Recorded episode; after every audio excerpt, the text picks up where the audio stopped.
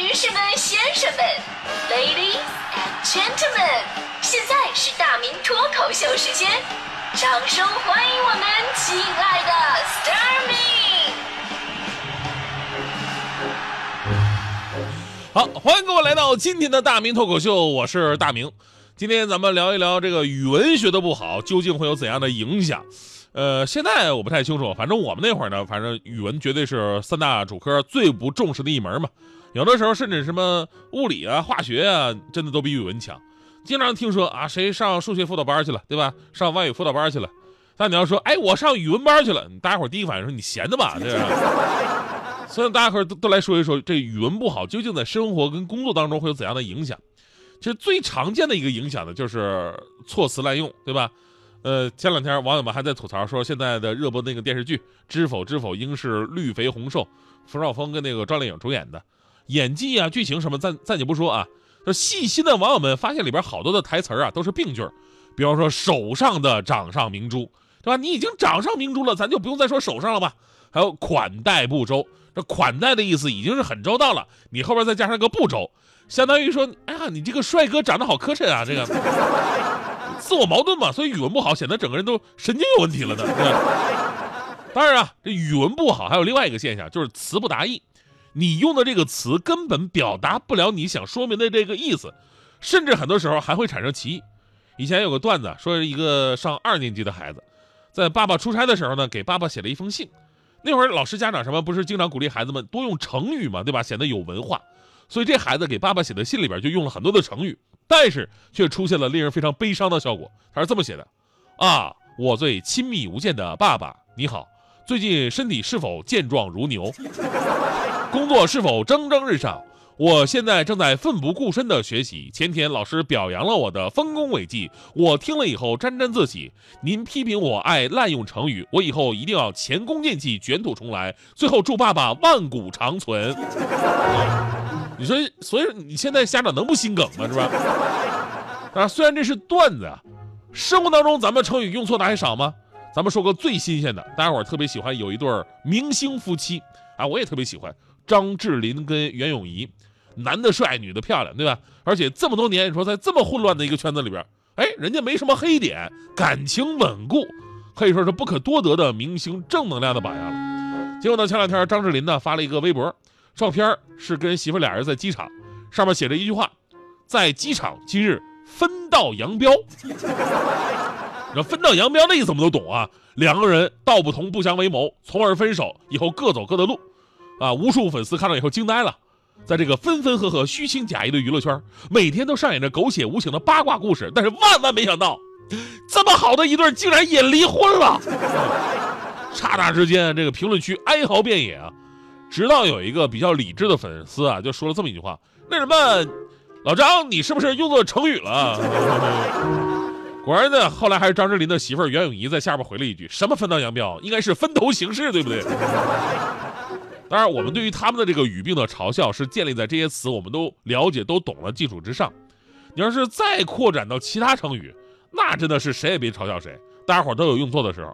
你要是不信吧，哎，我接下来我说几个。成语，看看您平时您有没有用错过，用错过多少？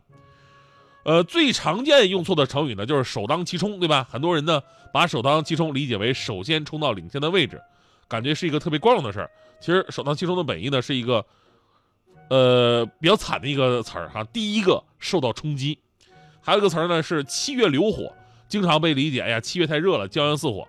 其实这火指的是大火星，意思是农历七月大火星西行，天气开始转凉了。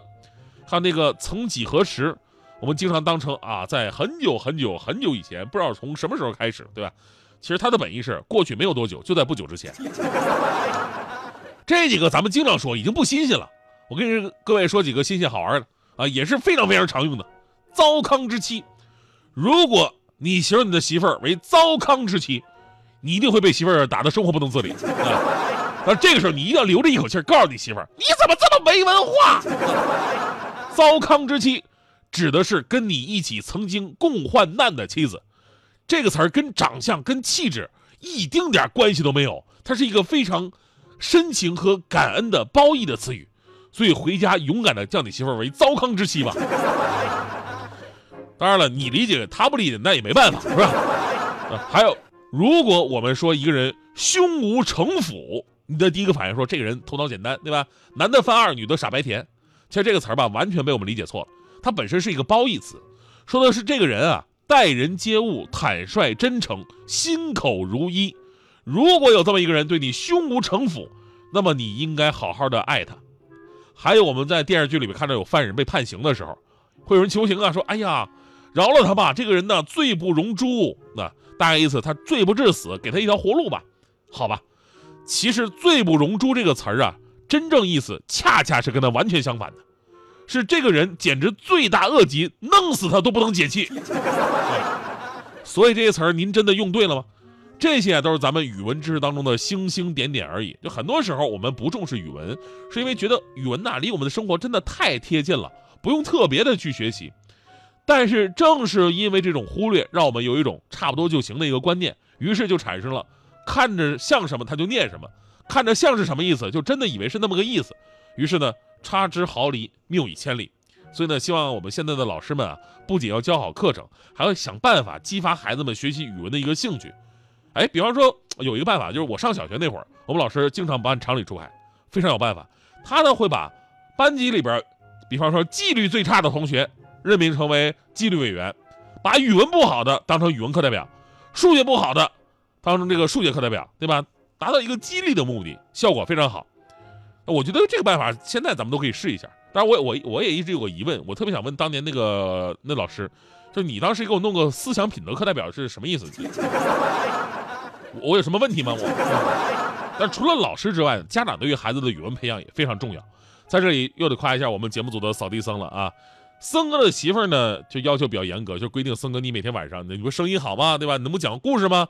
得给儿子讲讲啊！每天要给两个儿子讲三个成语故事，一方面是为了哄睡，一方面呢还能让孩子潜移默化的学到国学知识。您想想，扫地僧是个上早班的人，晚上还得编稿子，何等的辛苦啊！就这样还坚持。给孩子每天晚上讲三个成语故事。有一次呢，我刚好去他们家吃饭，走的比较晚，有幸目睹了森哥讲成语故事的风采。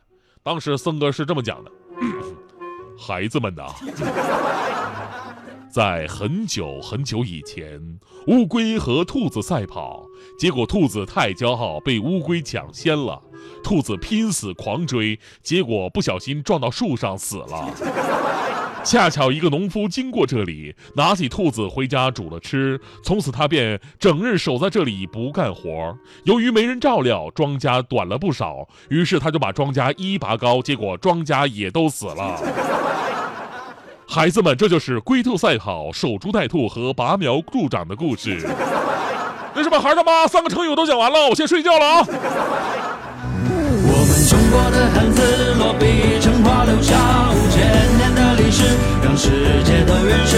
我们中国的汉字，一撇一捺都是故事。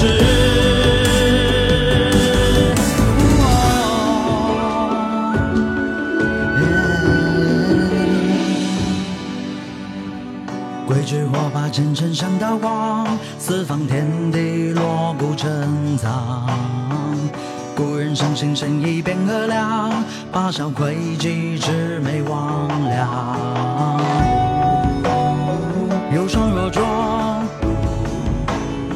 火焰炎映，水水渺茫瑰宝。沆瀣一气，句句独行，醍醐灌顶，面面挂裂，凤尾龟臬，龙行大大，犄角旮旯，娉婷袅娜，涕泗滂沱，闹闹不休，不浪不游。啊，多节叠写，耄耋饕餮，囹圄隐喻，奇语全，积累回回啊，咋解决？尺法藏笔，针砭时弊，临字执笔，一张一形。我们中国的汉字，落笔成画，留下五千年的历史，让世界都认识。我们中国的汉字，一撇一捺都是故事。现在全世界各地，到处有中国字，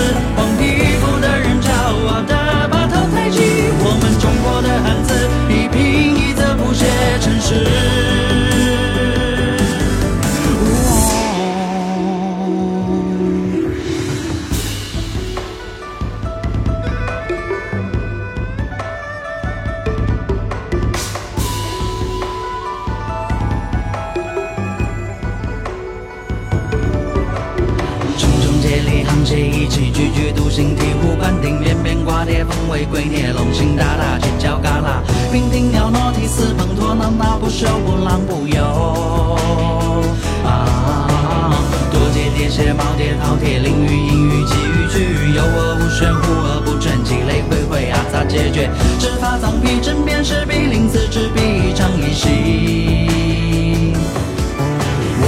中国的汉字落笔成画，留下五千年的历史，让世界都认识。我们中国的汉字，